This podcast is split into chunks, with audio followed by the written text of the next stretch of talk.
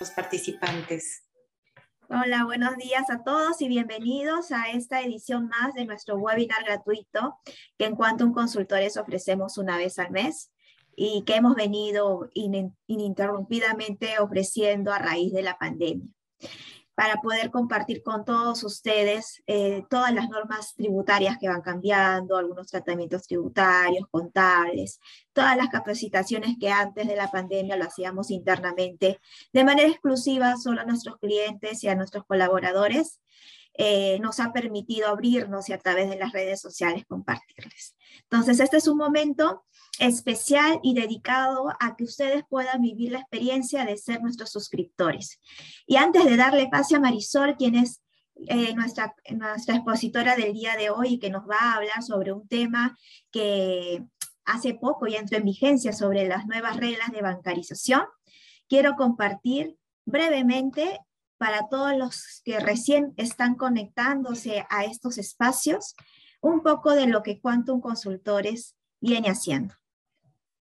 Eh, creo que ya está compartiendo. Sí. Primero, ¿qué es Quantum Consultores? Como ya muchos conocen, pues nuestra firma es una firma nacional peruana ya con más de 16 años de experiencia brindando servicios de consultoría tributaria, contable, legal y auditoría. Y gracias a estos años de experiencia, en estos últimos tres años hemos estado dentro del ranking Leaders League eh, reconocidos como firma altamente recomendada. A raíz de la pandemia, como les comentaba, hemos podido aperturar y hacer abiertas las capacitaciones internas que ofrecíamos a nuestro personal, pero también ha sido una oportunidad para poder, eh, para poder abrir una nueva línea una nueva línea, una nueva división en Quantum, que es Quantum Escuela de Negocios, que forma parte de nuestra línea de responsabilidad social empresarial, que busca poder ofrecer eh, capacitaciones de primer nivel y al alcance de todos. ¿Y por qué decimos que está al alcance de todos? Dentro de esta línea hemos creado dos productos muy importantes e interesantes, justo a un precio accesible. Y están dirigidos, por ejemplo, el primer producto que tenemos son los planes de suscripciones, dirigidos a los contadores internos de la empresa o a los contadores que tienen su emprendimiento y que tienen de repente ganas también de crear una firma de, de consultoría, tienen sus estudios contables para poder ofrecer capacitaciones permanentes. Dentro de este plan de suscripción, por el pago de una membresía, por el tiempo de, la membresía y de la suscripción, van a poder acceder a capacitaciones permanentes sobre temas laborales, contables, tributarios. Tienen un paquete de horas de asesoría personalizada, también van a poder acceder a eventos gerenciales, estamos eh, incorporando dentro de nuestra plataforma e-learning algún, algún un banco de preguntas y respuestas, sobre todo para poder compartirles todas las respuestas que hemos ido atendiendo a nuestros suscriptores. Eh, también hemos, tenemos reuniones de networking, les enviamos alertas y jurisprudencias diarias para que estén actualizados sobre los cambios normativos. Y lo más importante es que contamos con una plana de docentes de primer nivel. Todos los docentes que participan dentro de nuestra escuela de negocios son profesionales muy reconocidos en la materia que exponen. Además, a, partir del año pasado eh, y gracias a la acogida que, ha tenido, que, se ha tenido, hemos lanzado nuestros programas de especialización. Este año, o al día de ayer, hemos comenzado con nuestro programa de auditoría tributaria preventiva, pero dentro de la agenda del año, adicionalmente a este programa, vamos a aperturar el programa de tributación empresarial y el programa de fiscalidad internacional, que dicho sea de paso, ya son distintas ediciones eh, que, vamos a poner este año, porque el año pasado hemos comenzado con estos dos programas de especialización, los cuales han tenido muy buena acogida por todos ustedes y por eso vamos a, a aperturar nuevamente estos dos programas. Y bueno, dentro de, dentro de esta, este evento del día de hoy, como les decía, es una oportunidad para que ustedes puedan vivir la experiencia de las capacitaciones que ofrecemos a todos nuestros suscriptores. Así que sin más preámbulos, voy a presentar a Marisol. Marisol, como todas las, todos ya la, la, conocen, es socia fundadora y gerente general de Quantum Consultores. Es contadora pública colegiada con maestría en tributación y política fiscal de la Universidad de Lima. Es egresada también del programa de propietarios de empresas de la Universidad de Piura eh, y llevó el curso de actualización en Derecho Tributario en Maastricht University de Holanda. Actualmente es miembro del Comité Tributario de la Cámara de Comercio de Lima. Además es asociada del Instituto Peruano de Investigación y Desarrollo Tributario y miembro, miembro activo de la Asociación Fiscal Internacional IFA. Representa a nuestro país en la Comisión de Tributación y Fiscalización de la Asociación Interamericana de Contabilidad, AIC, y dentro de su trayectoria profesional destaca además su posición como vocal del Tribunal Fiscal y como directora de normas legales y tributarias del Colegio de Contadores Públicos de Lima. Eh, ha sido también premiada eh, por la IWEC eh, como mujer empresaria en Turquía en el 2015. Bueno, sin más preámbulos, este, te doy pase, Marisol. Asimismo, hago recordar a todos nuestros participantes que pueden ir haciendo sus preguntas a través del chat o a través del icono de preguntas y respuestas que eh, están debajo del Zoom. Muchas gracias y yo regreso al finalizar la exposición para poder compartir con ustedes o intercambiar algunas ideas sobre este cambio normativo de la ley de bancarización. Gracias y que disfruten este evento. Gracias, Mónica. Y muchas gracias por la presentación. Eh, un saludo a todos los participantes del día de hoy. Eh, me han pedido en la escuela que hace la programación habitual que converse con ustedes sobre un tema eh, que tiene pues o ha generado muchas consultas a la interna en Quantum con nuestros clientes, nuestros colaboradores y también con eh, los suscriptores. Así es que creímos conveniente plantearlo y hacerlo muy casuístico y también poner en autos y, la alerta de qué cosa es lo que deberíamos de tener en cuenta. Adicionalmente al tema de bancarización, también me he permitido incluir algunas otras normas colaterales que, eh, se, que conversan entre sí que nos van a ayudar mucho a sacar algunas conclusiones al final de esta hora que tengo con ustedes. Así es que estoy muy complacida de estar con ustedes el día de hoy y atender todas sus inquietudes, sus preguntas, como dice Mónica, que disfruten un poco este espacio que normalmente compartimos con nuestros suscriptores en tres cursos al mes de diversos tópicos y en asesorías por Zoom, en la que podemos estar así como estamos en este momento, absolviéndole todas sus inquietudes. Y vamos entonces a empezar por cómo es que eh, nace este, este tema, ¿no? Y en realidad no es nuevo, sin embargo hay que hacer un poquito de, eh, recordatorio y ustedes eh, se acordarán que el, Poder Ejecutivo solicitó delegación de facultades al Congreso para legislar en materia tributaria y en otras materias, y el Congreso pues efectivamente delegó esa facultad con un plazo y con ciertas limitaciones que eh, no fueron eh, una accesibilidad total al pedido de delegación que inicialmente tuvo el Ejecutivo. Y por ley 31380 es que se publicó esa delegación de eh, facultades, pero acotadas. ¿no? Una de esa delegación de facultades tenía que ver con modificar la ley para la lucha contra la evasión y la formalización de la economía a fin de promover la utilización de medios de pago y reducir ese monto hasta 500 dólares o 2.000 soles a partir del cual se utilizan los medios de pago.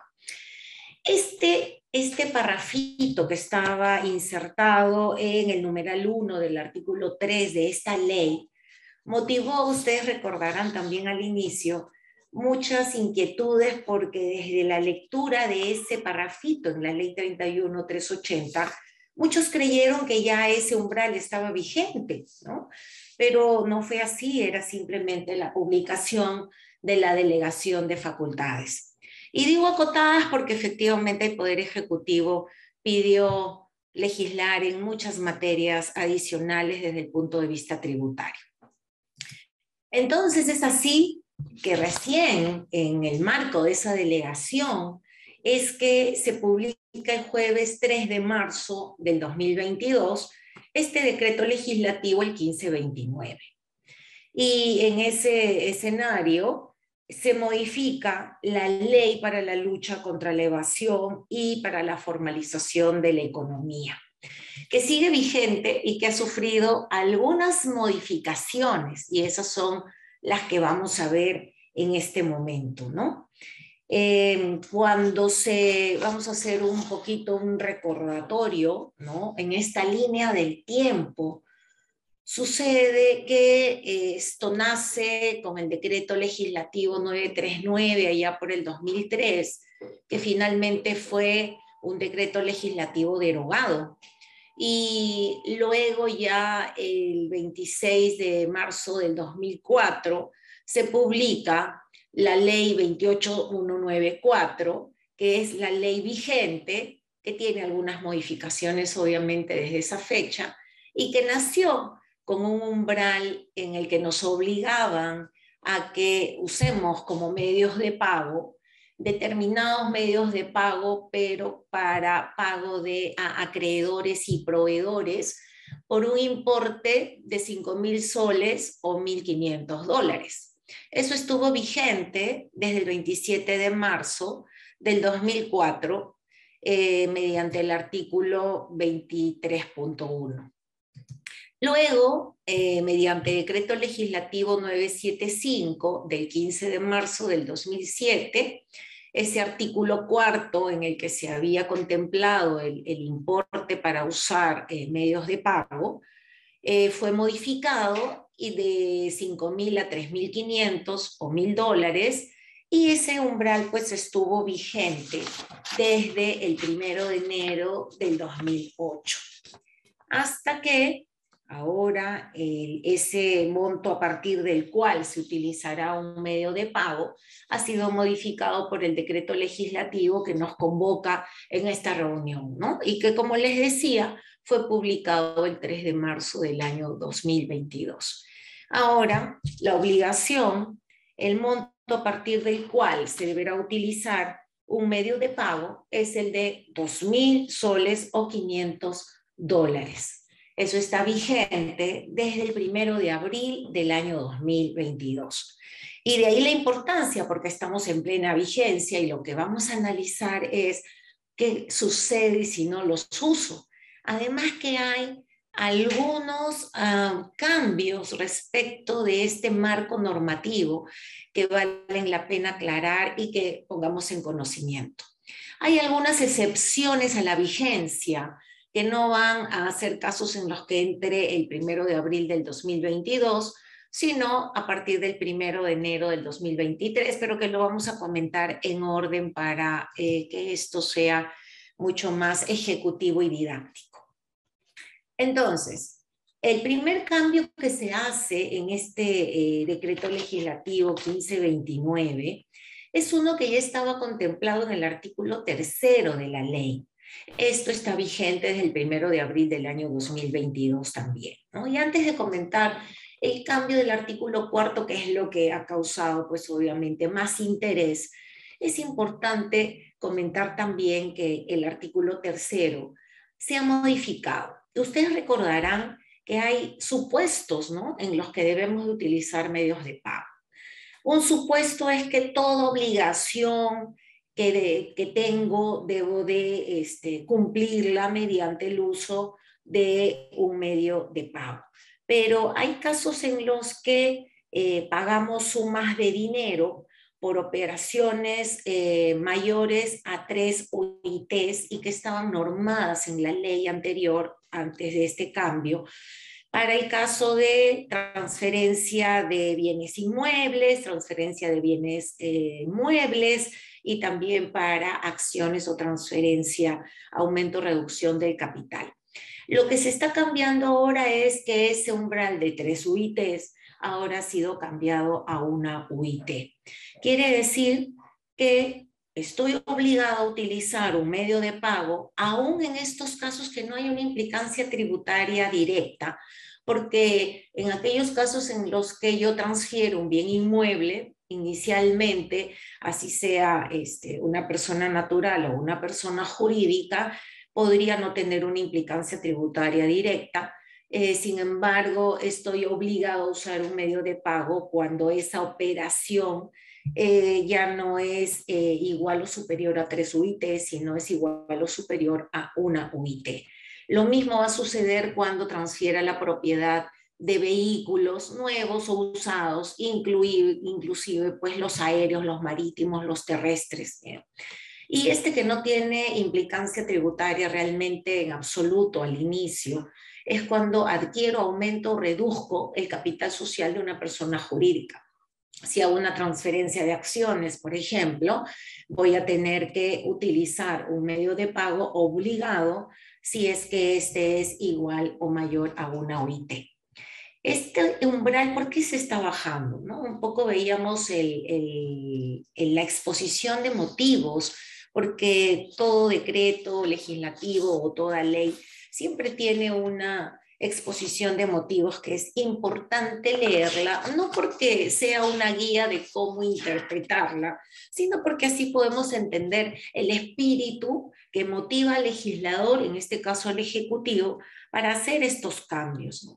Y en realidad el motivo principal que ellos eh, consideran en esta exposición de motivos es el hecho de querer aumentar la inclusión financiera la, inclusión financiera, pero visto desde el punto de vista de acceso al uso de servicios financieros de calidad a todos los segmentos de la población. Y esto enmarcado dentro de una política nacional que está eh, liderada por el Ministerio de Economía y Finanzas dentro de una estrategia nacional de inclusión financiera.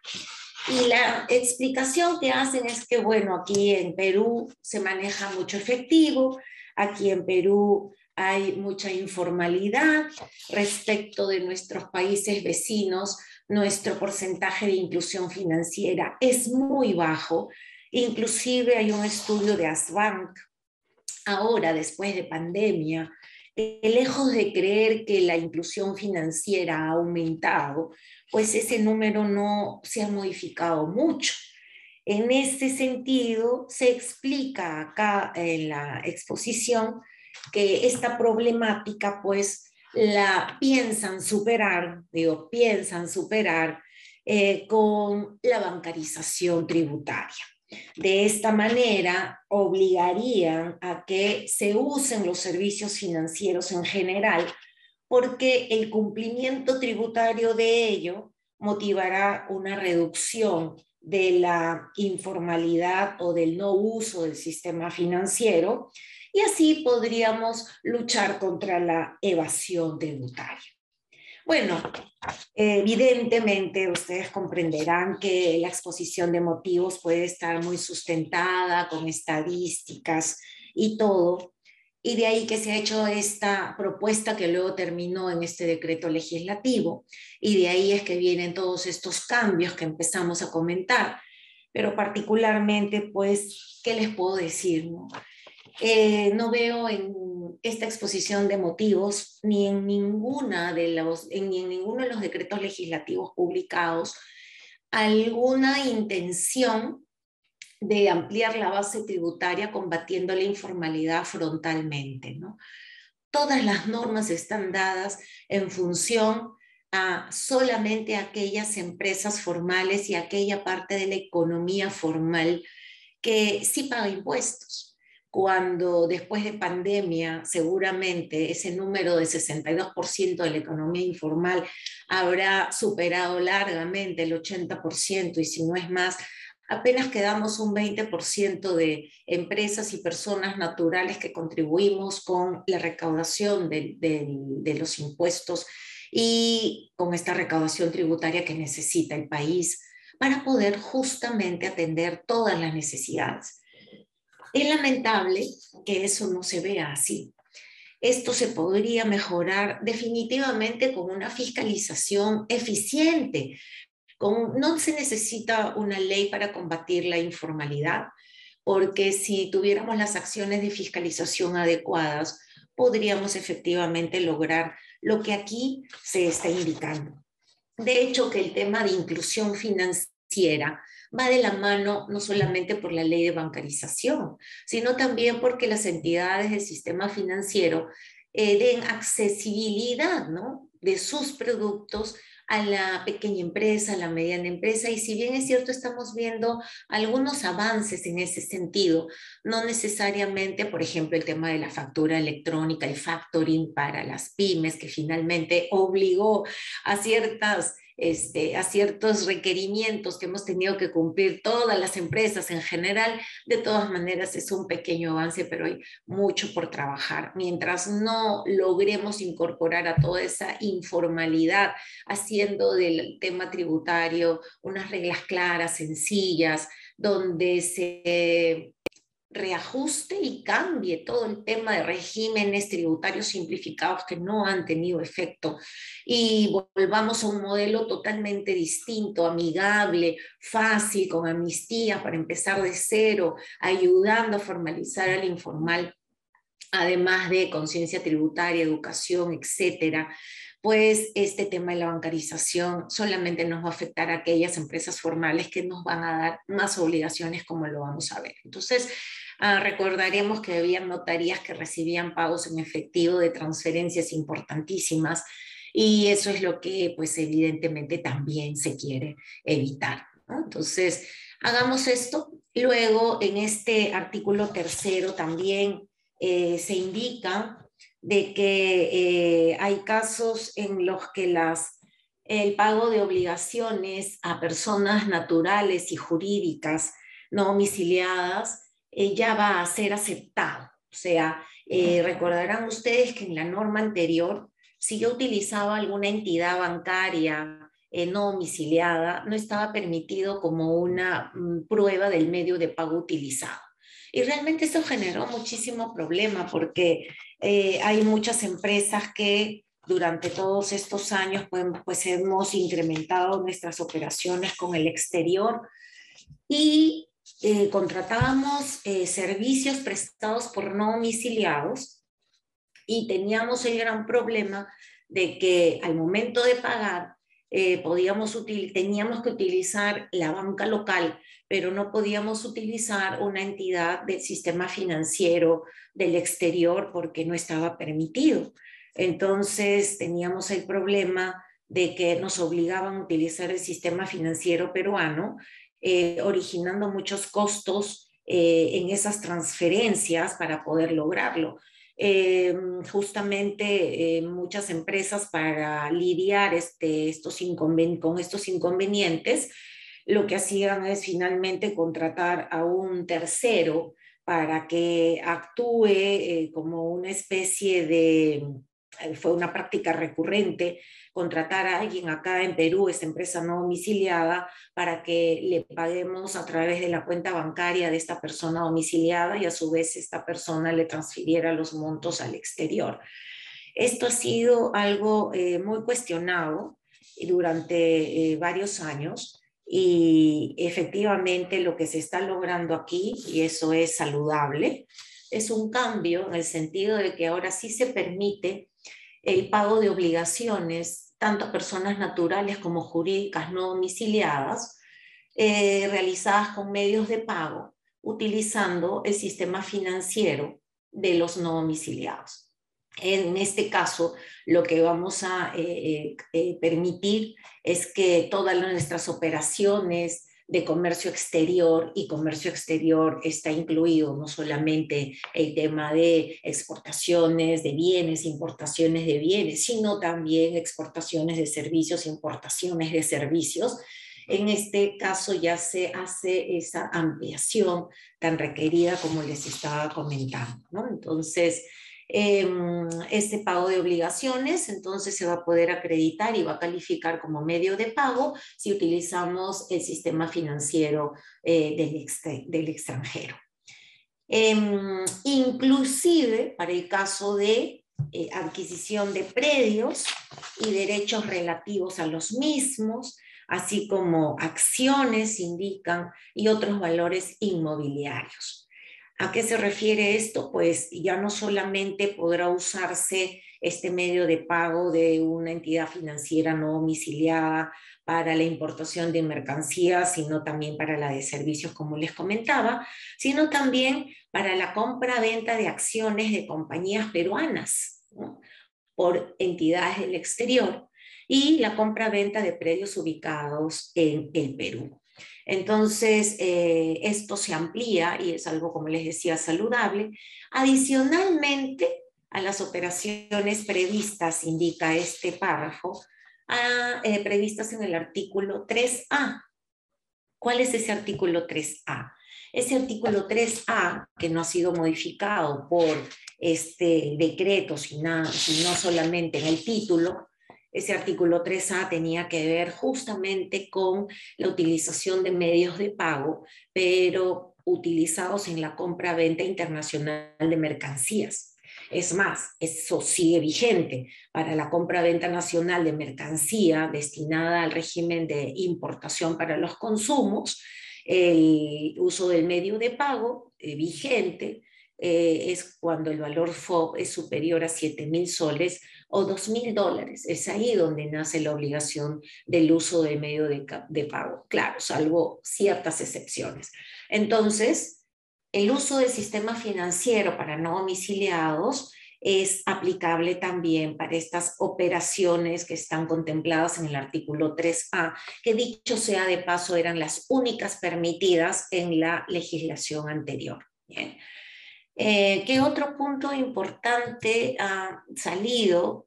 Ah, bueno, aquí les comparto una resolución del Tribunal Fiscal que eh, si bien es cierto es anterior a la vigencia de esta norma, vayamos analizando ¿no? cuáles son esos cambios respecto de lo que era antes y de lo que viene ahora o está vigente a partir del primero de abril del 2022.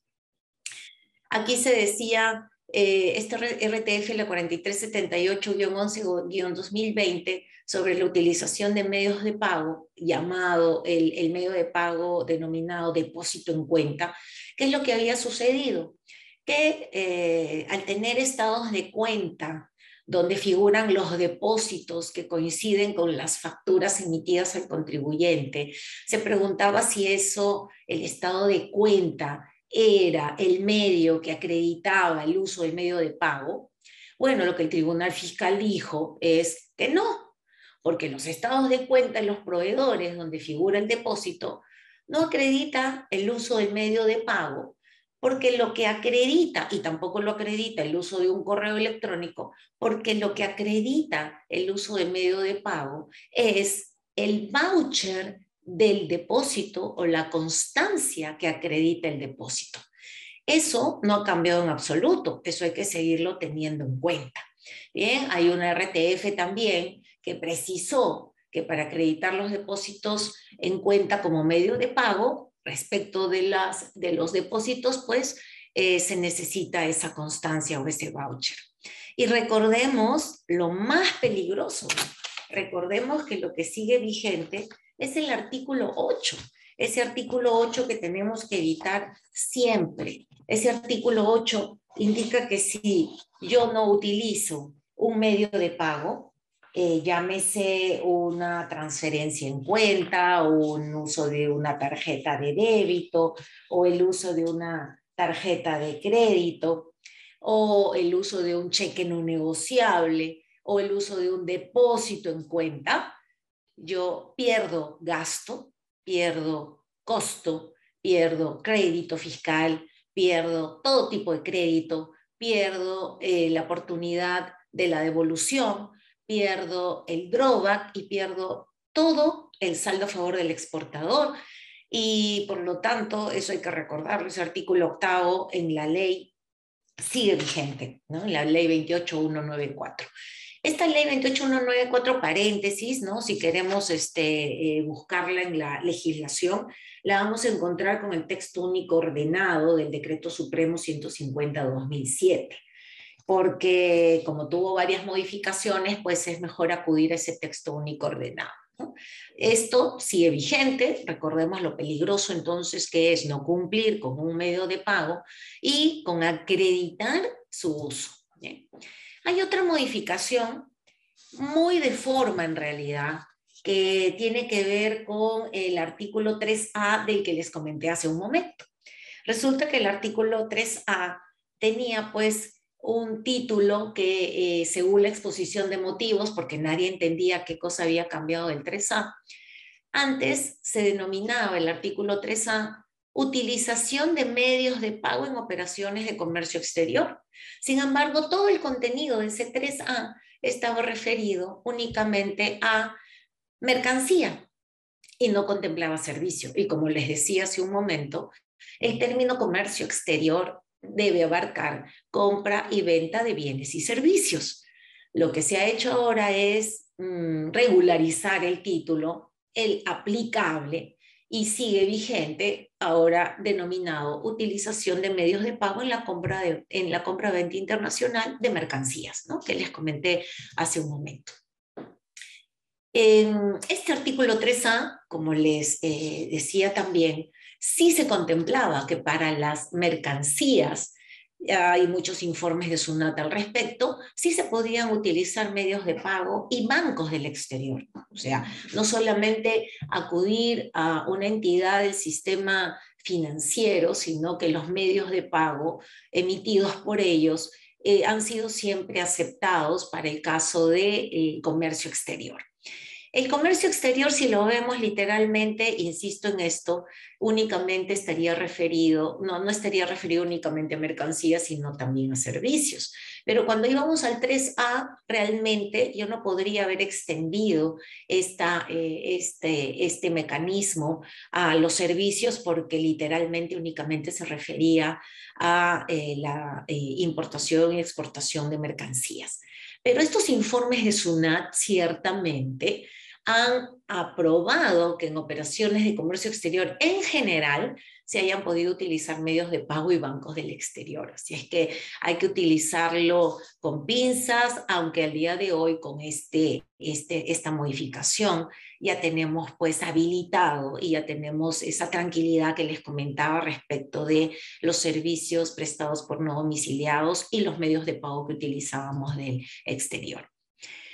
El artículo cuarto es la vedette, obviamente, es lo que este, nos llamó la atención e inclusive, como les comentaba, motivó esa preocupación en la que recibíamos llamadas y nos preguntaban, pues, eh, desde cuándo estaba vigente ese cambio y efectivamente no es que estuviera vigente, sino recién a partir del primero de abril de 2022.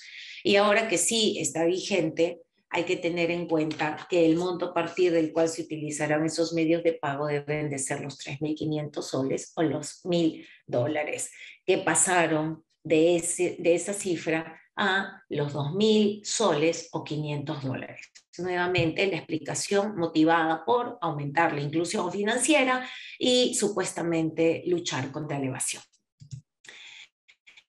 El uso, el quinto A, es el más peligroso.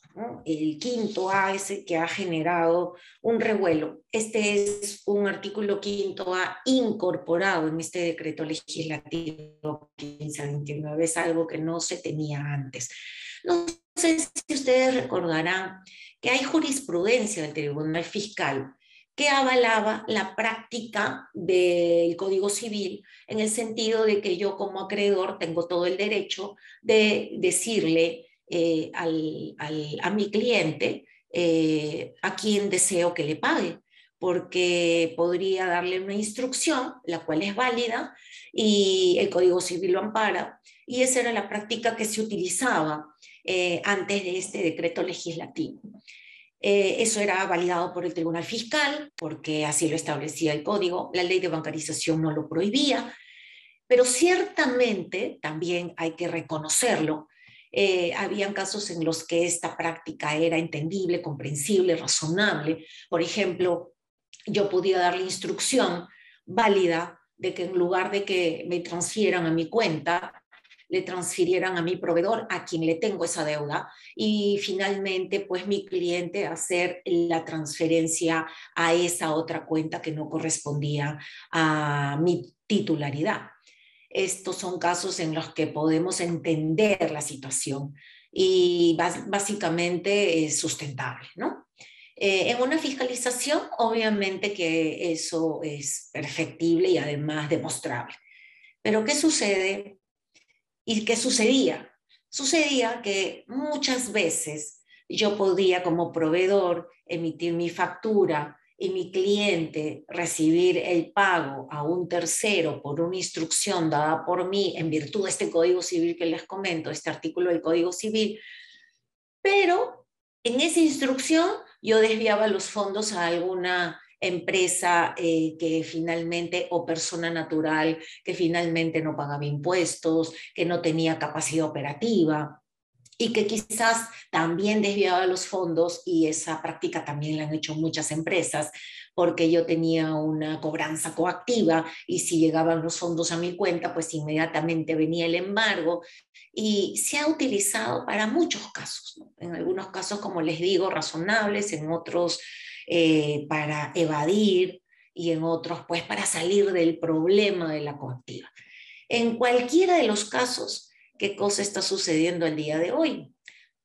Definitivamente ahora eso que la jurisprudencia avalaba, ahora ha cambiado porque se está incorporando en la ley que el uso del medio de, de pago establecido se tiene por cumplido solo si el pago se efectúa directamente al acreedor proveedor del bien o prestador del servicio.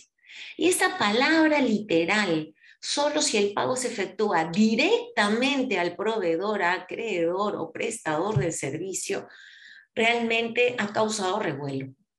¿Por qué? Porque esto sucede cuando las normas legales piensan en un solo supuesto que entiendo que este supuesto que quieren combatir es justamente mi segundo ejemplo, ¿no? En el que yo doy la instrucción de que se pague a la cuenta XX de la persona tal. A veces es una persona natural, el dueño de la empresa, puede ser el gerente, puede ser este, un tercero que sé que es un cascarón y no paga impuestos.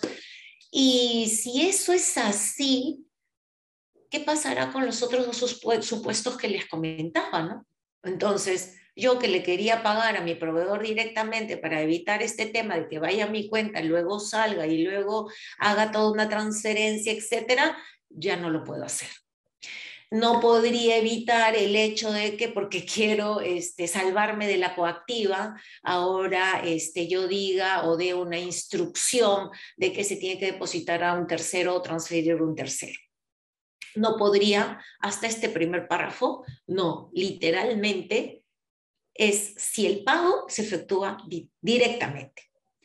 Ahora viene lo siguiente, o cuando dicho pago se realice a un tercero designado por aquel, o sea, en mis otros ejemplos, siempre que tal designación se comunique a la SUNAT con anterioridad al pago. Y aquí está el punto de quiebre. Ah, ok, muy bien no me basta el código civil, dice este decreto, ¿no? Lo que yo tengo que hacer ahora es, eh, de acuerdo a esto, si quiero dar la instrucción de que se pague a mi proveedor directamente, no es que no pueda, sí puedo, pero la obligación que tengo ahora es de comunicar antes de hacer el pago a la SUNAT esa decisión, o sea, esas instrucciones que dábamos antes a nuestros clientes para estos pagos, ahora esa instrucción se da vía una comunicación a la SUNAT, siempre y cuando sea con anterioridad al pago. Y miren todo lo que tenemos que cumplir y cubrir en formalidad, porque ya saben ustedes la vigencia del artículo octavo y de todo lo que podemos perder, ¿no? Y en la medida que nos salga este, el formulario, la forma en la que debemos de comunicar ello, por el momento, la disposición complementaria, la número, em, ¿dónde está? Eh, la, disposición complementaria final indica que por el momento esa presentación debe de ser por mesa de partes virtual. Es la cuarta disposición complementaria final, a través de mesa de partes virtual. Así es que aquí es donde podemos encontrar toda la casuística que ustedes consideren. No se imaginan. Eh, aquí tengo algunas preguntas, de repente así vamos avanzando. Em, en el caso de pagos de servicios públicos, me pregunta Marlit, eh, cuando, es mayor a 2.000 soles, ¿cómo se demostraría la utilización de medio de pago? Por lo general, cuando pagamos con abono en cuenta, se generan problemas operativos donde la empresa prestadora de servicio no descarga el pago y se generan deudas inexistentes. Por ello, siempre pagamos en la misma empresa y en efectivo. A ver, Marley, em, lo que tienes que hacer es usar un medio de pago autorizado y un medio de pago autorizado tiene que ver con la lista que ya les comenté. Y si ninguna de ellas es, nosotros tendríamos que utilizar ese depósito en efectivo, pero en una cuenta de una entidad del sistema financiero, para que tengas tú ese voucher de depósito que acredite ello. Bien, y ahí también tenemos un tema, porque ahora eh, yo si soy literal, yo diría, a ver, ¿qué va a pasar con la empresa al momento de hacer la transferencia a tu nombre, que eres una trabajadora, que luego va a utilizar esos fondos a su vez para ir al banco a hacer el depósito? Con esta eh, definición literal, yo no aconsejaría ese procedimiento de ninguna manera lo que tendríamos que cubrirnos es, yo intentaría y haría la transferencia directamente de la empresa a las cuentas del sistema financiero de Luz del Sur, de Sedapal, de las entidades de servicio público que ustedes consideran. Eso es lo que nos está obligando a ajustar estos procedimientos, ¿no? Miguel Aguilar me dice, eh, saludos también, Miguelito, en mención a la RTF indicaba indicaba que solo el voucher acreditaría el medio de pago. Sin embargo, existen extractos de cuenta donde se evidencia la persona que realizó el abono, el depósito, acreditándose fehacientemente el nombre de la persona o proveedor que realizó el pago. En su opinión, en esos casos, el estado de cuenta sí acreditaría o convalidaría el medio de pago. No, Miguel, como lo dije, el estado de cuenta en sí no acredita el uso del medio de pago. Lo que acredita el uso del medio de pago es el voucher del depósito o, en el caso que use transferencia, pues la transferencia en sí. Em, ¿Qué más? Si hago una, un pago con tarjeta de crédito, pues será también el voucher de la tarjeta de crédito. Bien, si uso el pago, el cheque no negociable, ahora yo no necesita que el cheque no negociable tenga el sello de no negociable. Eso nos liberamos hace bastante tiempo, felizmente. Bien, este, pero eh, adicionalmente a ello, eh, acuérdate siempre que la fehaciencia va por un segundo lado, ¿no? Para el medio de pago, como medio de pago, tenemos que acreditar ello. El estado de cuenta por sí solo no, no, no convalida el uso de, del medio de pago como tal, sobre todo en el caso de depósitos. Eh, Mariano Vieira me dice, ¿qué hacer para evitar contingencias en esos casos? Ah, sí, justamente allá. Mariano me pregunta, ¿cómo afectan estos cambios a las entregas a rendir cuenta? Exacto, Mariano. Justamente el ejemplo de, de nuestra primera participante, de Marlit, me permitió explicarles que ese tipo de procedimientos internos van a tener que ajustarse, porque definitivamente eh, si somos literales, ¿no? Eh, yo no estoy como empresa haciendo una transferencia o pago directo al proveedor.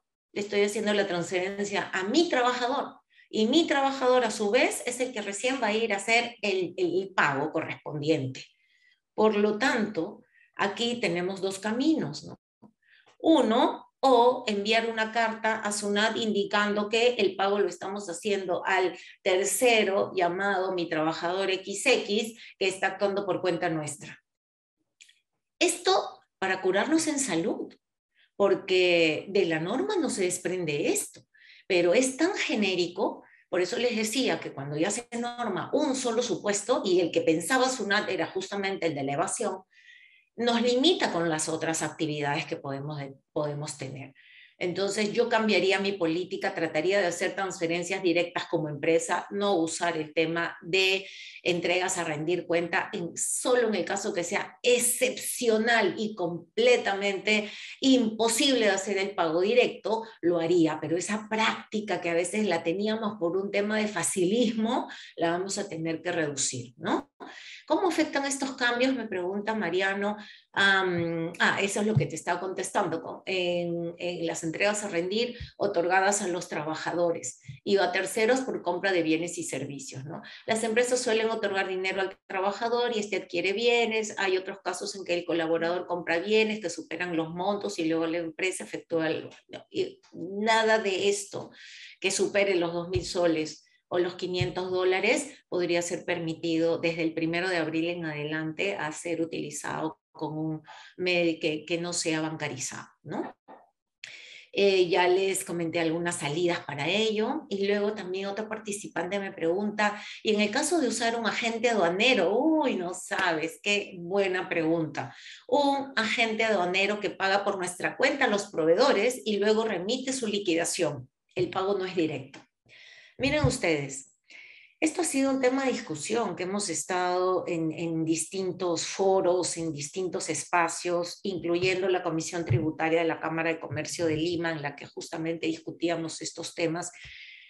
Eh, en teoría, si soy literal, eh, yo empresa importadora, cuando le pago a mi agente de aduanas, que además le doy una especie de fondo a rendir cuenta, porque ella es la que le va a pagar al proveedor realmente del almacenaje, del transporte, etcétera, estoy tal cual en un ejemplo como el similar al del trabajador con entregas a rendir cuenta. No solamente en este caso, sino también estaría en el mismo caso en el que, por ejemplo, las líneas aéreas, ¿no? Yo, empresa, eh, voy a enviar de viaje a mis gerentes a un foro o a una feria, ahora que ya se están abriendo todos los espacios, ¿no? Y contrato una agencia de viajes, porque esa agencia de viajes se va a encargar pues del hotel, del pasaje, de, llevarlos, de instalarlos, del tour inclusive, que van a hacer con proveedores, etcétera. ¿Qué cosa es lo que va a hacer? Este, ¿Qué es lo que va a suceder? Si yo como empresa quiero guardar mi gasto, cuidar mi gasto, mi crédito fiscal, cuidar mi costo, el que fuera, artículo 8 de esta ley, yo tengo que cumplir este artículo quinto A. ¿no? Y entonces, ahí, ¿yo qué debería de hacer? Si yo voy a pagarle como empresa a la agencia de viajes, que realmente no es la que me provee el servicio aéreo y a su vez la agencia de viajes le va a pagar a la línea aérea, miren que estamos en todo, en, casi eh, esos ejemplos similares. No estoy cumpliendo con un pago directo al proveedor, porque de mi empresa no está saliendo una transferencia a la línea aérea, está saliendo a la agencia de viajes, está saliendo a la agencia de aduanas, está saliendo a mi trabajador a rendir cuenta porque va a ir de viaje y tiene que cumplir con esto si es que estamos urgidos, obligados y no hay forma, porque esa es la operación a la que estamos acostumbrados, no nos queda otra que comunicar a SUNAT con anterioridad al pago. ¿Y qué cosas están haciendo las líneas aéreas, por ejemplo? Y ayer lo comentábamos. Ya una línea aérea le mandó por mesa de partes virtual a SUNAT informando la lista de todos sus, todas sus agencias de viaje autorizadas para que sepan que ellas van a actuar por cuenta de la línea aérea y para que a su vez las empresas pues cuiden sus gastos, su crédito fiscal y todo lo demás. Curarse en salud es lo que estamos haciendo al día de hoy y es lo que les recomendamos también. Ahora, ¿cómo mejoraría mi tema de la agencia de aduanas? Quizás para evitar un problema que es más difícil todavía que el de la línea aérea. Lo que haríamos es que en estas actividades del comercio internacional le podamos decir a la agencia de aduanas, mira, tú me tienes que facturar todo. Tú vas a ser mi proveedor. Y ya que el almacenero, el transportista y todos te facturen a ti. Y tú solo me das una factura. Claro que a nivel contable, agencia de aduanas, no te confundas, porque tú como agencia de aduanas tienes solo que registrar tu ingreso, devengar un ingreso tributario para tu pago a cuenta por el monto de la comisión porque aún teniendo las facturas a mi nombre, evidentemente no es mi costo, no es mi gasto, tengo una cuenta por cobrar, por pagar, ¿no es cierto? Eso es lo que tendríamos que hacer. Y sí, efectivamente, alrededor de todo esto han venido muchas, muchas inquietudes y vamos a seguir eh, luego eh, que, sigamos conversando del tema con el espacio con, con Mónica. Entonces, justamente a partir de esta casuística, y de estos ejemplos que se han presentado y que literalmente les comparto lo que dice el quinto A, ¿no? Y lo que dice esta cuarta disposición donde hay que presentar por mesa de partes esta comunicación. Eh, nos hacemos la pregunta, pues, ¿quién debe comunicar? ¿No? ¿Debe comunicar el acreedor o el proveedor del bien o del servicio? y se puede hacer una sola comunicación agrupando todos los proveedores, pues eso es lo que están haciendo algunos, la norma no lo prohíbe y sugerimos que sí y que valga por única vez. No creemos que tenga que comunicarse por cada vez que realice un pago, porque creo que SUNAT ahí o el MEF al momento de este decreto no ha medido la cantidad de comunicaciones y documentación que va a llenarse la mesa de partes virtual a partir de esta este, medida que la verdad no tiene ningún sentido, porque ya el Código Civil habilitaba eso.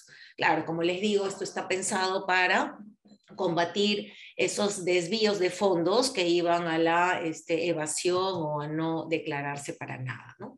Y a propósito de mesa de partes virtual, ¿no? Eh, les comparto una alerta tributaria que también sacamos en nuestras redes y que siempre compartimos con nuestros suscriptores, que el, 20, el 5 de abril del 2022, pues la eh, resolución de superintendencia 058 modificó el tratamiento de la mesa de partes virtual y estableció un nuevo horario para la presentación de los documentos. Ustedes recordarán que a veces presentábamos algo a las 4 y 5 y ya estaba fuera de fecha y que la misma SUNAT o había puesto pues que su, su, fecha de atención, su hora de atención eran 4 y media de la tarde, ¿no? Eh, los gremios se quejaron, eh, soy consciente que la Cámara de Comercio de Lima presentó una carta pero fue esta resolución que publicó Indecopi, la 090-2022, que y le dijo a la SUNAT que el hecho de limitar el, el, horario de la presentación de documentos por medio de la mesa de partes virtual constituía una barrera burocrática y legal.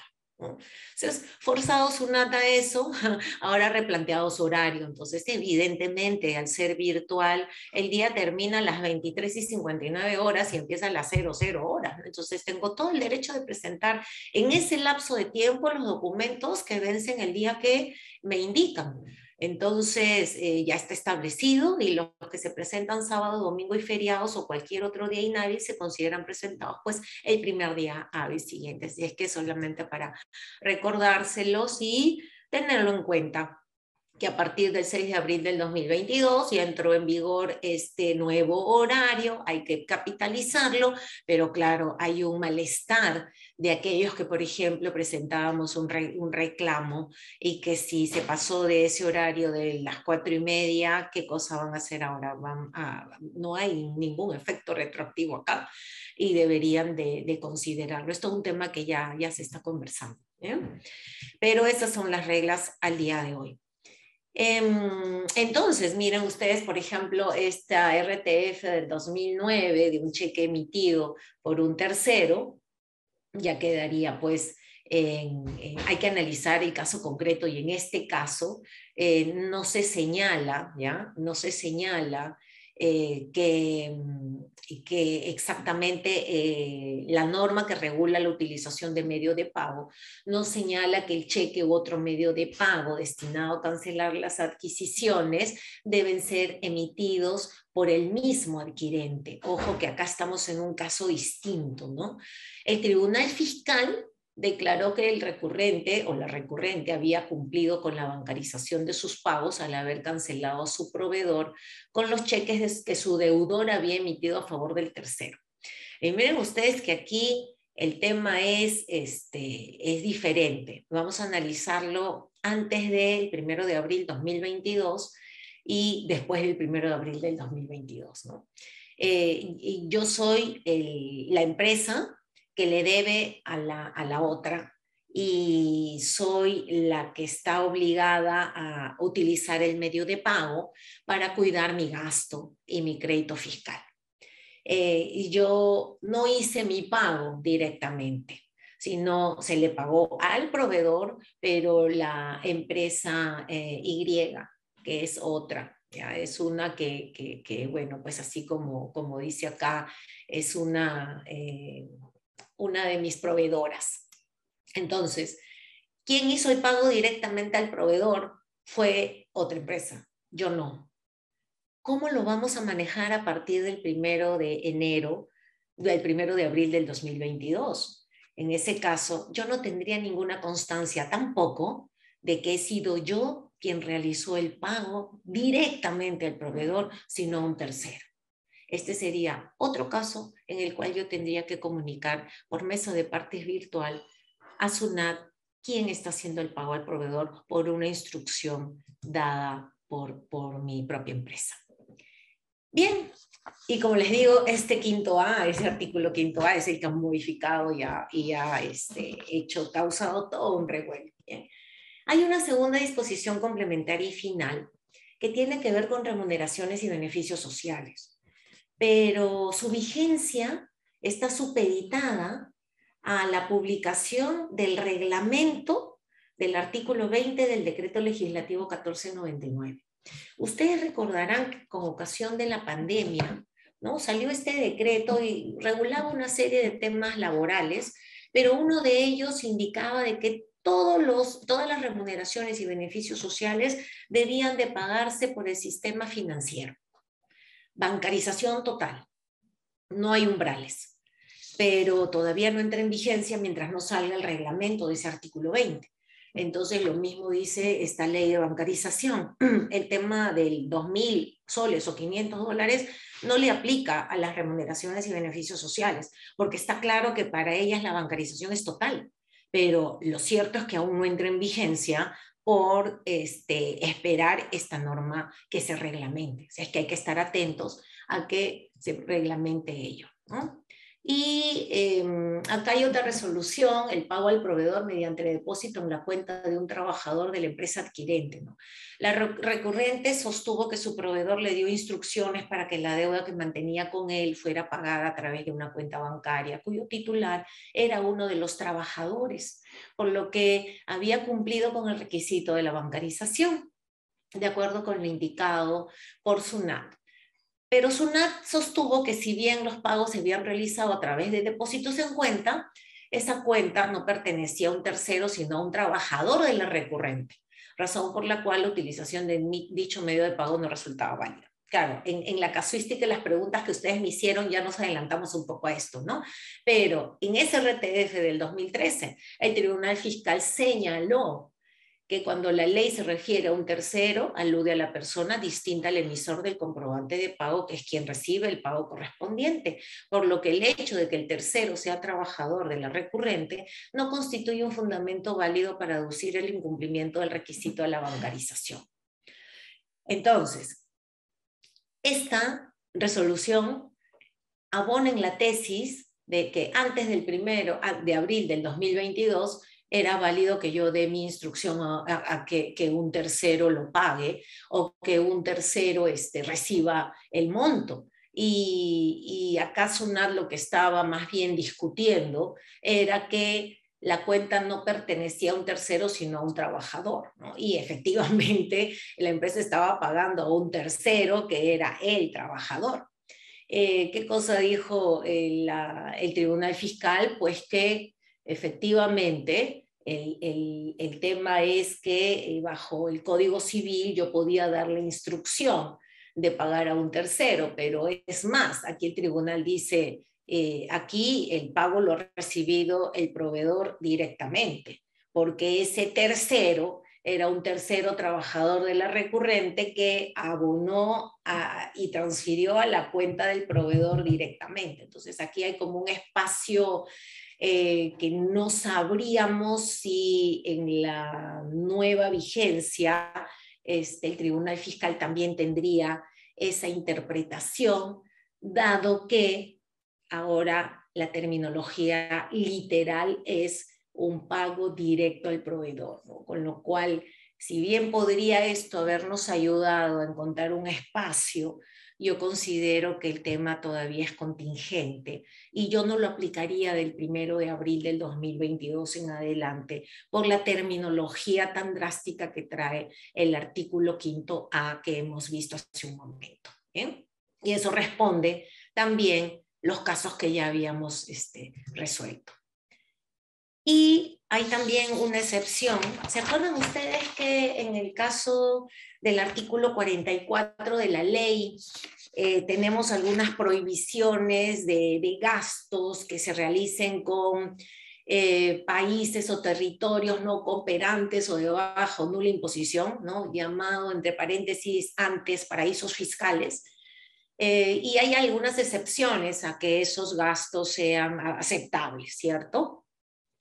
Estaríamos incorporando una, con la tercera disposición complementaria final, un cambio eh, o un requisito adicional en la ley de renta para que los gastos eh, realizados con países no cooperantes o de bajo nula imposición eh, tendríamos que, si son entidades financieras o los medios de pago se han realizado a través de entidades bancarias o financieras ubicadas en esos lugares, no calificarían como medio de pago aceptado.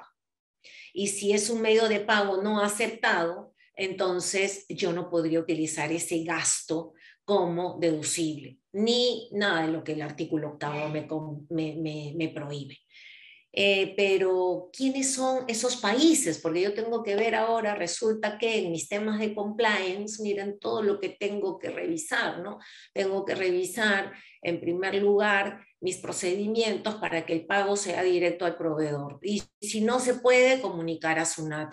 Luego tengo que verificar si además este, el medio de pago que estoy utilizando de la entidad financiera no domiciliada es un medio de pago de una entidad que está ubicada en un país que debo verificar si está prohibido.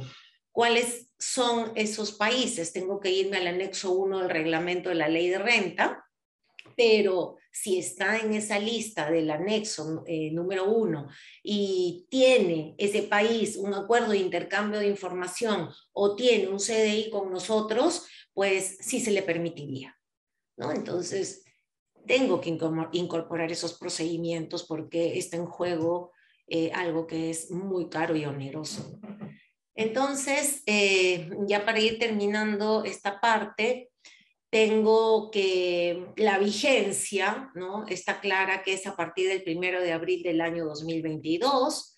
Sin embargo, para el caso de las remuneraciones y beneficios sociales, hay que recordar que eso está supeditado a la publicación del reglamento y que por el lado de esta disposición complementaria y final, la tercera, el hecho de utilizar un medio de pago con entidades que están ubicados en estos lugares, recién entra en vigencia el primero de enero del 2023. ¿Por qué? Porque como tiene que ver con el desconocimiento del gasto, y tiene que ver con la ley del impuesto a la renta, es obvio que esto entre en vigencia recién a partir del primero de enero del 2023.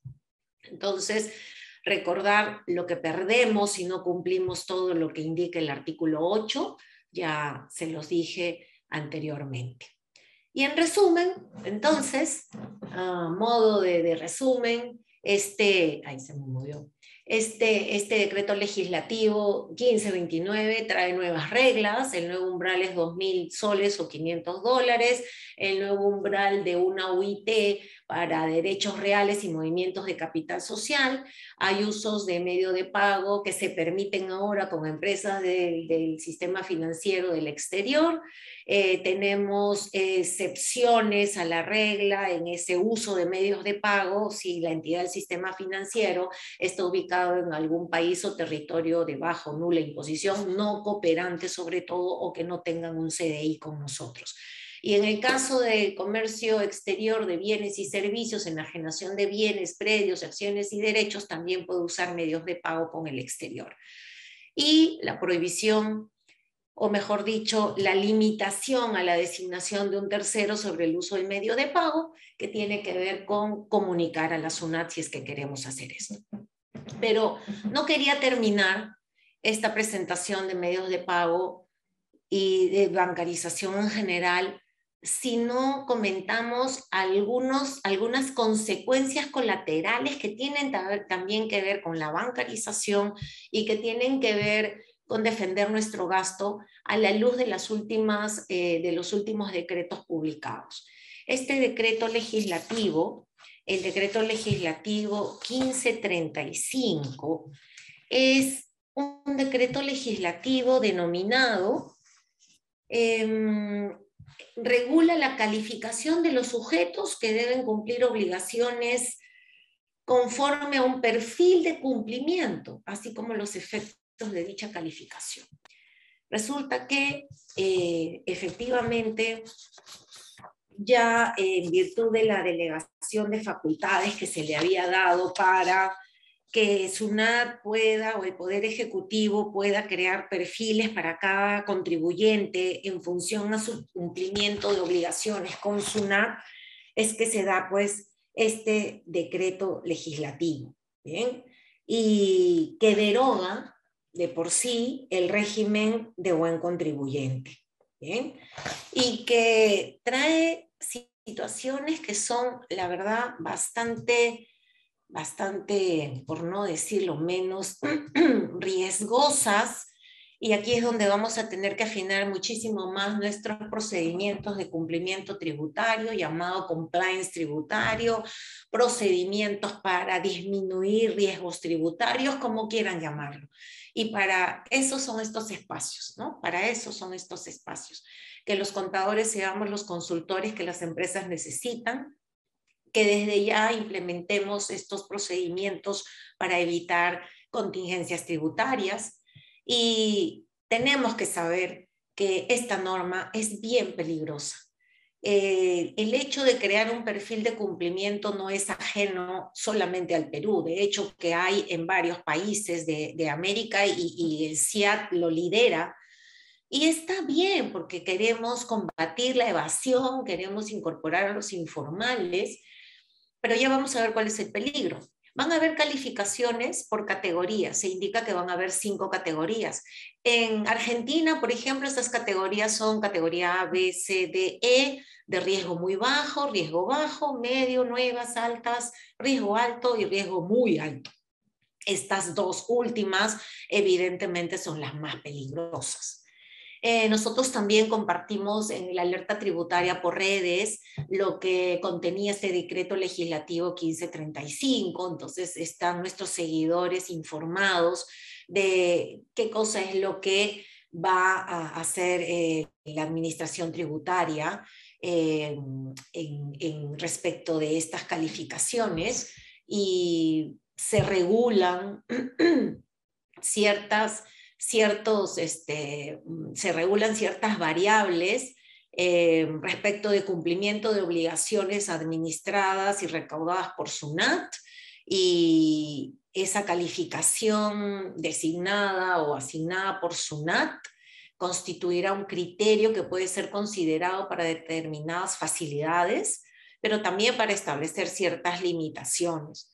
Eh, se considerarán variables como el nivel de cumplimiento, indicios de delito tributario, con tal con resolución de sujetos sin capacidad operativa, que es el siguiente decreto que también quiero comentarles rápidamente, y, o haber sido notificado con infracciones tributarias, entre otros. Lo cierto es que si yo soy calificado con el perfil de cumplimiento bajo o muy bajo, en realidad los efectos van a ser muy perversos.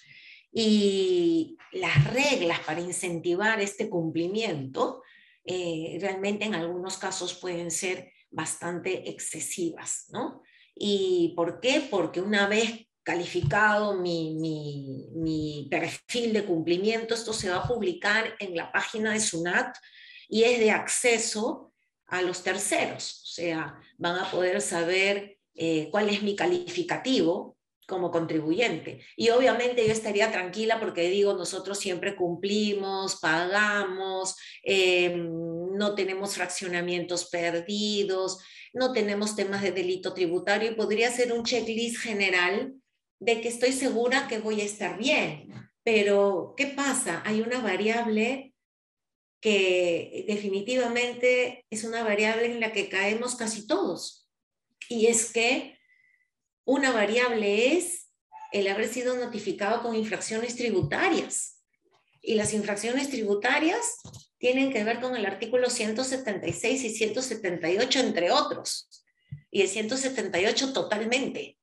Por lo tanto, si es que me van a calificar como un perfil de cumplimiento bastante subjetivo, ¿ok?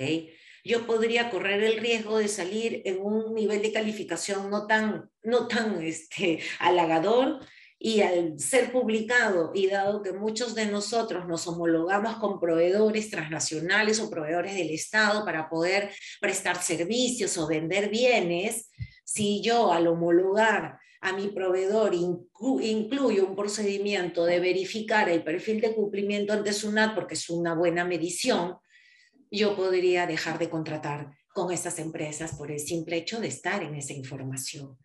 Entonces, está en juego mi reputación como empresa, ¿no? Eh, así es que una vez más hace sentido implementar muchas medidas de compliance, pero también un llamado a la SUNAT para que cuando esto se ejecute no hayan criterios tan subjetivos que hagan que por algún error o por alguna injusticia este tema se este, desborde y, le haga un tremendo, tremendo daño a mi empresa. Em, entonces, eh, se van hay ciertas restricciones. Eh, si estoy en los perfiles más bajos de cumplimiento, no voy a poder cambiar de domicilio fiscal, no voy a poder presentar una rectificatoria con el mismo plazo que tiene el resto, sino que recién va a surtir efecto a los 90 días hábiles voy a poder como SUNAT extender a seis meses el plazo para resolverle solicitudes de devolución. Y esto tiene que ver con la bancarización. En aquellos casos de los perfiles de cumplimiento más bajo, la obligación de utilizar medios de pago al realizar las transacciones ya baja el umbral a 600 soles y 150 dólares en adelante, es decir, el 30% del monto obligatorio.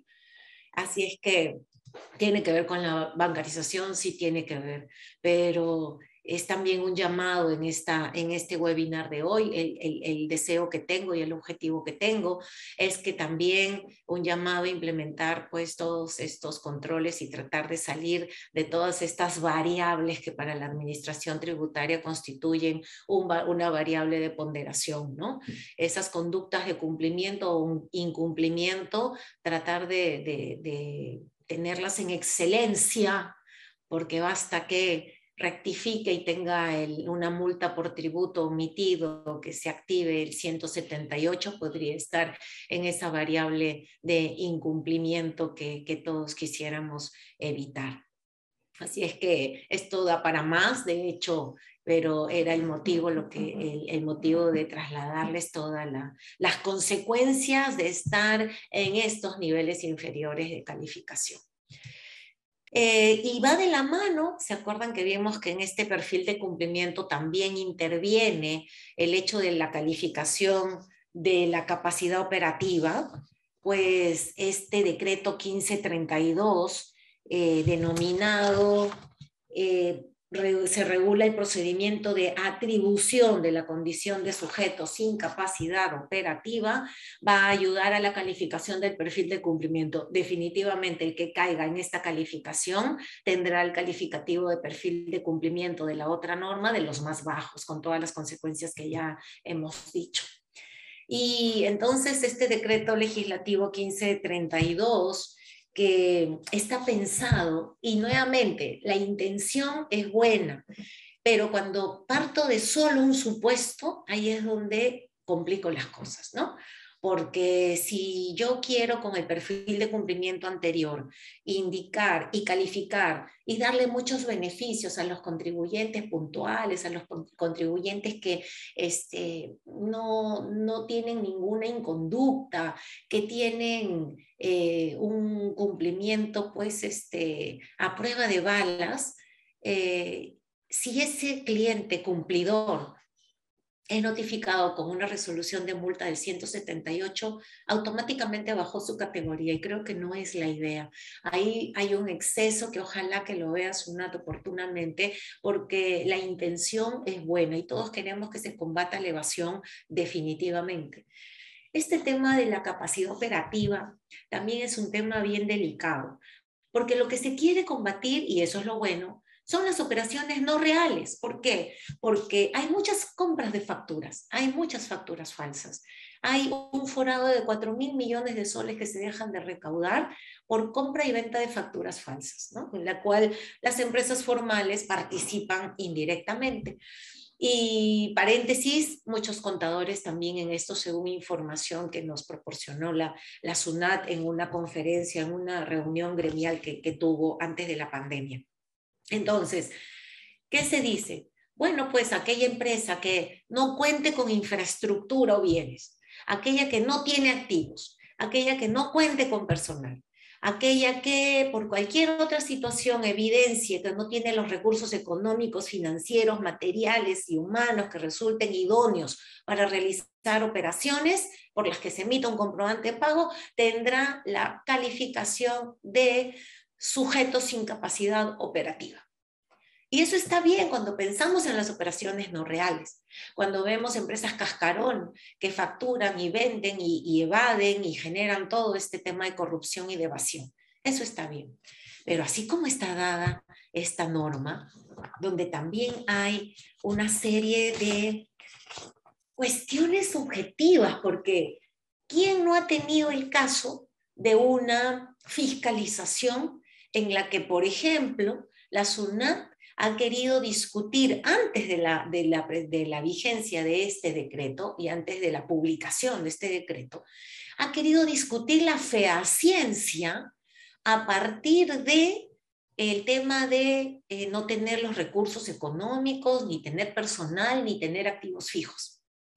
Comisionistas, las mismas agencias de aduanas pequeñas que son comisionistas, no tienen por qué tener grandes activos fijos, no tienen por qué tener una empresa, una oficina muy grande, no tienen por qué tener una capacidad económica, porque justamente trabajan como comisionistas con los fondos del cliente importador. Y, si ahora lo hago virtual, con mayor razón, y ni siquiera debo de tener una gran planilla. Pueden haber casos así, o de emprendedores o emprendimientos donde el dueño es el jefe, el facturador, el operario, el que preste servicios, el que hace todo, y no porque no tenga activos, ni personal, ni capacidad económica, vaya yo a tener esta calificación. Eso es lo que queremos cuidar y también ponerle ese límite a la SUNAT en el momento que aplique esta norma. ¿Por qué? Porque para llegar a esta calificación, si bien es cierto, va a haber todo un procedimiento de fiscalización, porque me van a requerir, me van a pedir que demuestre, voy a tener la oportunidad evidentemente de demostrarlo, y tengo un plazo, también puedo reclamar si soy considerado, también puedo apelar y puedo llegar a, a impugnar todo esto tal cual un procedimiento de fiscalización pero con plazos muy, muy cortitos para las administraciones y poder resolver. Una vez que esa resolución que me dé la calificación, si no me pude defender y, y, no gané en ninguna instancia, esa resolución firme se publicará en la página web de SUNAT y en el peruano, señores. Así es que ojo con esto, ojo con esto porque vamos a tener un problema serio si nosotros empresas contratamos con proveedores calificados como sin capacidad operativa. Porque inmediatamente que esa resolución se haga firme, en automático se dan de baja las series de comprobantes, les van a permitir emitir solo boleta, obviamente que no nos dan derecho a crédito fiscal, y lo que va a suceder es que si nosotros contratamos con empresas calificadas así, perdemos totalmente nuestro gasto, crédito fiscal y todo, porque justamente voy a tener un comprobante de pago emitido por un sujeto que no tiene capacidad operativa y no voy a poder sustentar costo ni gasto ni crédito fiscal, como bien lo dice acá esta diapositiva. Esto, ¿a qué nos llama? Pues a una reflexión de entenderán por qué estoy insistiendo con los temas de compliance, con nuestra labor de consultores y de hecho que en las auditorías tributarias estos van a ser procedimientos obligatorios que incluir en las revisiones que se hagan para poder medir las contingencias tributarias en las que nuestros clientes evidentemente estarían incurriendo. Entonces, ciertamente hay alguien, algunos especialistas que están informando de que hay un tufo inconstitucional de mi derecho a la intimidad y quién sabe, no sé si el Congreso pase el filtro, porque el Congreso tiene que revisar todos estos decretos emitidos al amparo de la delegación de facultades y dar su opinión. Entonces vamos a ver qué cosa sucede con eso. Em, y finalmente, que también tiene que ver con todo este tema de bancarización, con las calificaciones de perfil de cumplimiento, con capacidad operativa, de operaciones no reales, de ese tufito de límite, de exceso de límite de la fehaciencia, mucho criterio subjetivo que me tiene que poner en alerta. Finalmente está el decreto legislativo 1527, ¿no? Que es el que modifica la ley de renta respecto de los, eh, las pruebas o sustentos de los incrementos eh, que acrediten los incrementos patrimoniales realizados por las personas. Eh, esto también lo compartimos en una alerta. El primero de enero del 2023 entrará en vigor la modificación a esta ley, porque es una modificación a la ley del impuesto a la renta. Y pues aquí lo que se ha hecho es, ustedes recordarán un poco para ponernos en contexto, ¿no? Un incremento patrimonial no justificado se origina a partir de la comparación entre la declaración de renta versus los patrimonios que yo ostento al final de un ejercicio. Y cuando hay alguna inconsistencia, porque yo puedo haber declarado 100 y tengo patrimonio por 1000, lo lógico es que me pregunten de dónde salieron los 900. ¿no? En ese sentido, hasta antes de esta modificación, si bien es cierto, el Código Civil nos daba reglas claras de cómo debíamos documentar las donaciones, lo cierto es que la norma tributaria no lo decía. Entonces, eh, muchos sustentaban esa inconsistencia diciendo, ah, pues es que yo me casé y ahí donde yo, en, el, en el lugar donde llevé a cabo mi matrimonio, en la zona, me regalaron una casa, me regalaron un carro, como suele suceder en determinadas zonas. Por ejemplo, tengo muchos amigos en Huancayo y así son los regalos de matrimonio. Y la inconsistencia o el incremento patrimonial eh, lo justificaba el contribuyente indicando pues que qué iba a hacer si eso le habían regalado en un matrimonio. Le habían donado un vehículo, le habían donado inmuebles. Entonces, como eso quedaba un poco en el aire y la verdad que hacía, este, había ahí un, vacío, lo cierto es que también ya muchos contribuyentes sustentaban esos incrementos patrimoniales en virtud a lo que eh, el Código Civil establece respecto de las donaciones, porque el Código Civil establece hasta los obsequios de las bodas. Entonces, lo que vemos acá es que lo que ha hecho SUNAT es, o lo que ha hecho el decreto legislativo a través del MEF, es incorporar eh, lo que indica el Código Civil para sustentar justamente esas donaciones. Entonces, lo que se dice en resumen es, si eh, tengo una donación de bienes muebles eh, o de bienes inmuebles, artículo 1625, debe de hacerse por escritura pública así de fácil. Si es que yo tengo alguna eh, donación de un bien mueble que no excede el 25% de la UIT, el Código Civil dice, que eh, lo único que se necesita es que se celebre el contrato. Pero la ley tributaria en eso ha tenido sí una, una modificación pequeña respecto de lo que el Código Civil ya establecía. En resumen, se necesita por escritura pública los bienes inmuebles, ¿ya? con documentos de fecha cierta, los bienes muebles distintos al punto 1, pero que superen el 25% de la UIT. Y con documento que acredite de manera fehaciente todo lo demás que sea menor a 25 o UITs, nada más, al 25% de la UIT. Entonces, si yo lo que quiero es documentar esas operaciones de bodas, ¿no? Eh, lo que tengo que hacer es documentar los tres temas. Si es un inmueble, con escritura. Si es un bien mueble eh, mayor al 25% de la UIT, con documento de fecha cierta legalizada. Y todo lo demás que es menor al 25% de la UIT, de manera fehaciente. ¿De acuerdo? Entonces ahora ya no tenemos esa, este, ese argumento en el que este, podíamos decir pues que nos habían regalado de aquí, de allá. Y ojo que también esto tiene que ver mucho con el tema de eh, lavado de activos, ¿no? Sustentar esos dineros que muchas personas tienen por actos de corrupción, narcotráfico, etcétera.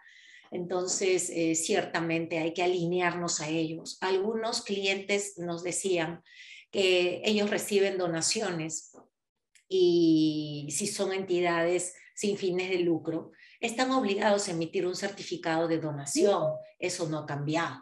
Sin embargo, eh, hay algunos que indican que no quieren ser identificados. Pues al día de hoy ya no podemos tener esas prácticas, ya es lo que les recomendamos.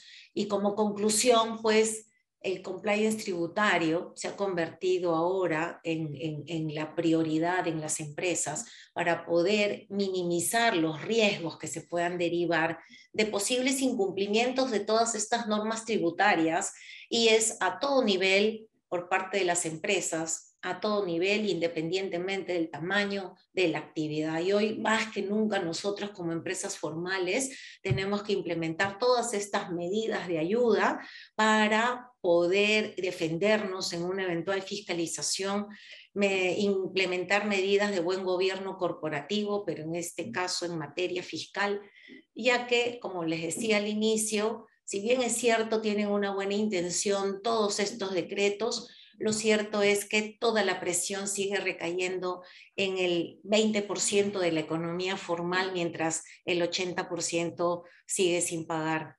impuestos y al margen de toda contribución. Muchas gracias por su atención y sí, este, ahora yo creo que hemos suelto varias consultas, ya este, nos excedimos un poquito el tiempo, me parece, pero creí conveniente abarcar todo ese universo de normas concatenadas y, nada, Mónica, a tu disposición y a la de los, los participantes. Gracias, Marisol. La verdad que en el chat, justo cuando comentabas del nuevo cambio y esta exigencia formal de presentar o informar a SUNAT antes de hacer un pago por intermedio de un tercero, como bien indicabas, también por el chat generó un revuelo de consultas y preguntas sobre ese tema en particular. Y como, como, como bien señales, estamos un poco en la hora, pero no sé si podemos atender. Hay muchas preguntas en el chat. No sé si podemos atender tres, tres consultas adicionales. Sí, yo creo que puedes elegir las diferentes, ¿no? A las que ya atendí, porque este, las otras que tienen que ver con el quinto A, que es que, que ha generado todo el revuelo, creo que con las pautas que, que les di encajan toda la casuística que pueda haber. ¿Ok? Sí, eh, a ver, hay una sobre el decreto que comentabas que podía calificar de los supuestos eh, para que SUNA pueda calificar el rango de cumplimiento de los contribuyentes. Eh, preguntan si se subsana voluntariamente una infracción, ya que no se incurre en el, si se subsana voluntariamente, se incurre en la causal para poder calificar, para tener una calificación baja del contribuyente, considerando que es una, aún, aún no notificaría la resolución de multa? Lo bueno sería que eh, literalmente la norma habla de una notificación de este, infracciones. Sin embargo, ustedes saben que todos estos temas de cumplimiento tributario tienen que, ver con eh, cómo interpretará SUNAT estas, eh, estas normas. Por eso les hablaba, no sé si se dieron cuenta en todo momento o en varias oportunidades, hablaba de el tema de ponerle límites a la SUNAT, ¿no? que no se exceda de aquello que la norma pretende. Por ejemplo, si quieres combatir la evasión y yo te demuestro que no soy evasor, pues tengo que seguir luchando por mi perfil de cumplimiento A1 y, efectivamente habla de las infracciones de los artículos 176, 178, pero literalmente dice haber sido notificado con las resoluciones de multa. Así es que si nosotros detectamos el tema a tiempo y lo subsanamos voluntariamente, tendríamos que pensar y defender que no estaríamos incurriendo en la causa. Ok, otros también hicieron una consulta sobre si es necesario esperar una respuesta SUNAT frente a la comunicación que se puede hacer anticipadamente. Eh, me parece que no lo dice la norma, pero... Eh, ¿Se refiere a lo de la mesa de partes virtual? Sí, bueno, nosotros tenemos una experiencia con, con este, colegas que han probado, alguno me comentó que eh, un colega tributarista que había hecho una operación y el medio de pago eh, lo indicó a un tercero por la venta de un inmueble que hizo y él bien obedientito cumplió, cumplió con este, informar en mesa de parte virtual para también hacer la prueba de si hay respuesta o no y, sí tuvo una respuesta, pero no formal, sino una respuesta por correo indicando que lo tomarán en cuenta y muy agradecidos por la comunicación. Eso fue lo único que hubo, por lo tanto no sabemos. Sé que se van a, juntar y archivar de comunicaciones, no necesariamente entiendo que vaya a haber alguna respuesta que nos sirva de algo en verdad. Ok, claro, tampoco la norma lo precisa, así que creo que por ese lado podríamos defender, ¿no? Basta con con la comunicación. Eh, otra pregunta que me parece súper interesante de Boris Rivera es, en el caso de una operación de factoring, donde el proveedor no realiza el pago directamente al emisor del comprobante, también se tendría que informar a SUNAT sobre el pago para poder utilizar el costo-gasto. Ese es un buen tema, ¿no? Porque el, no lo dice la norma. Ustedes habrán visto que lo que he compartido son temas muy escuetos y es lo que dice. No hay más. esperamos, este, y ayer lo hablábamos en la comisión justamente cuando tratábamos este tema, ¿qué hacemos? Esperamos pues que, que cómo va a ser la actuación de SUNAT, pero estar alertas y sí ser muy conservadores con esa definición literal. ¿En qué sentido? Conservadores y tratar de presentar todas las comunicaciones a mesa de partes virtual que, que, se crea, ¿no? Eh, yo considero que en un factoring sí tengo una prueba de que finalmente hay un cedente y hay toda una operatividad y, normatividad que acredite que hay una, una, titularidad ya diferente. Así es que eh, yo no iría por ese lado ¿ah? en el factoring, a diferencia sí del, de la gente, de, aduanas, a diferencia de la agencia de viajes, a diferencia de mi trabajador rindiendo cuenta. En el caso del factoring no lo haría, me quedaría claro de que es obvio de que hay un titular diferente. También, como indicas, porque hay una ley especial respecto a esta operación que regula esta transacción. Y, la, y, la, ultimita, porque he visto varias preguntas relativas a estas. Este, dice qué pasa cuando los socios utilizan sus tarjetas personales para hacer los pagos de la empresa y de ahí solicitan reembolso. Yo entiendo que también tiene la misma lógica conservadora por el momento hasta que de repente no exista alguna norma complementaria o algo que pueda sustentar de que hay que informar a SUNAT.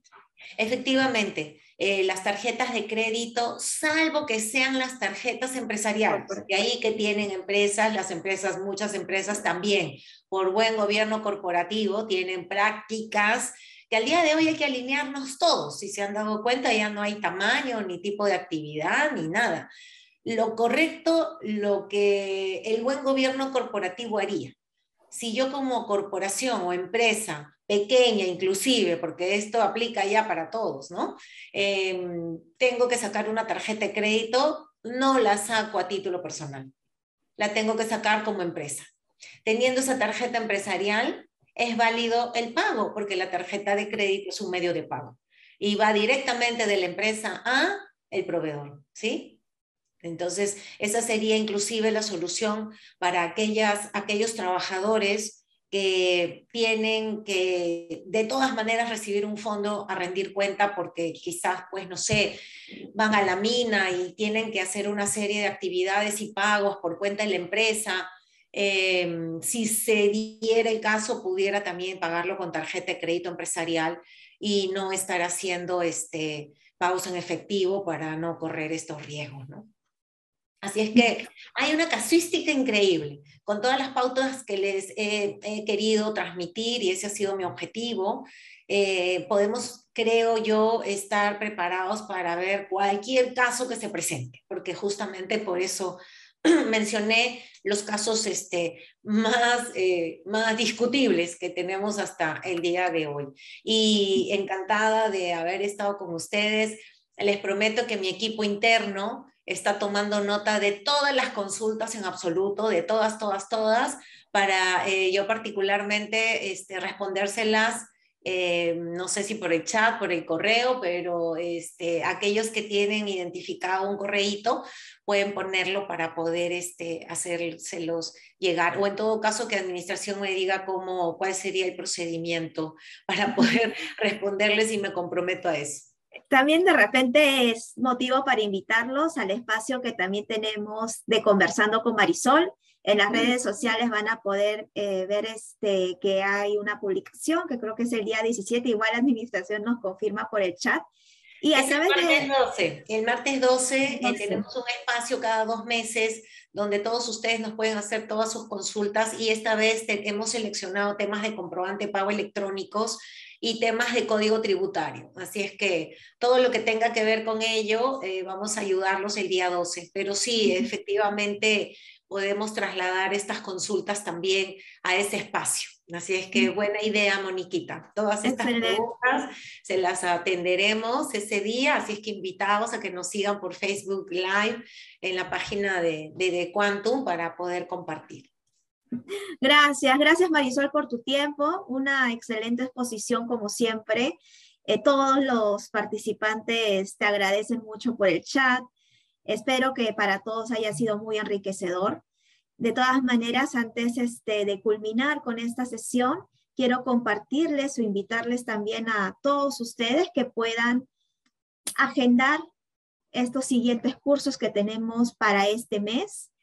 Eh, vamos a tener una, un tema eh, de eh, temas interesantes como por ejemplo fiscalización por incremento patrimonial no justificado, errores contables frecuentes al cierre del ejercicio y últimas modificaciones sobre el tema de tercerización. Pueden escanear a través de este código QR toda la información que necesiten para poder matricularse a estos cursos. Pueden hacerlo de manera individual, pero eh, si desean llevar estos tres cursos, tenemos una super oferta para que puedan acceder a un precio de 142 soles y así también puedan acceder a nuestras asesorías personalizadas, a nuestra videoteca y más beneficios de forma mensual. También pueden escanear aquí en el código QR si, si requieren de mayor información y unirse a nuestra comunidad de Telegram para que podamos compartir con ustedes todas las normas y alertas eh, diarias que publicamos sobre temas contables, tributarios y laborales. Sin más, la verdad que agradecemos por su participación muy activa eh, en, en esta capacitación. Muchas gracias Marisol nuevamente de parte de todos los participantes. Creo que ha sido un tema, unos temas muy interesantes y será para una siguiente oportunidad. Gracias con todos. Que tengan una linda semana. Gracias, gracias a todos. Nos estamos viendo.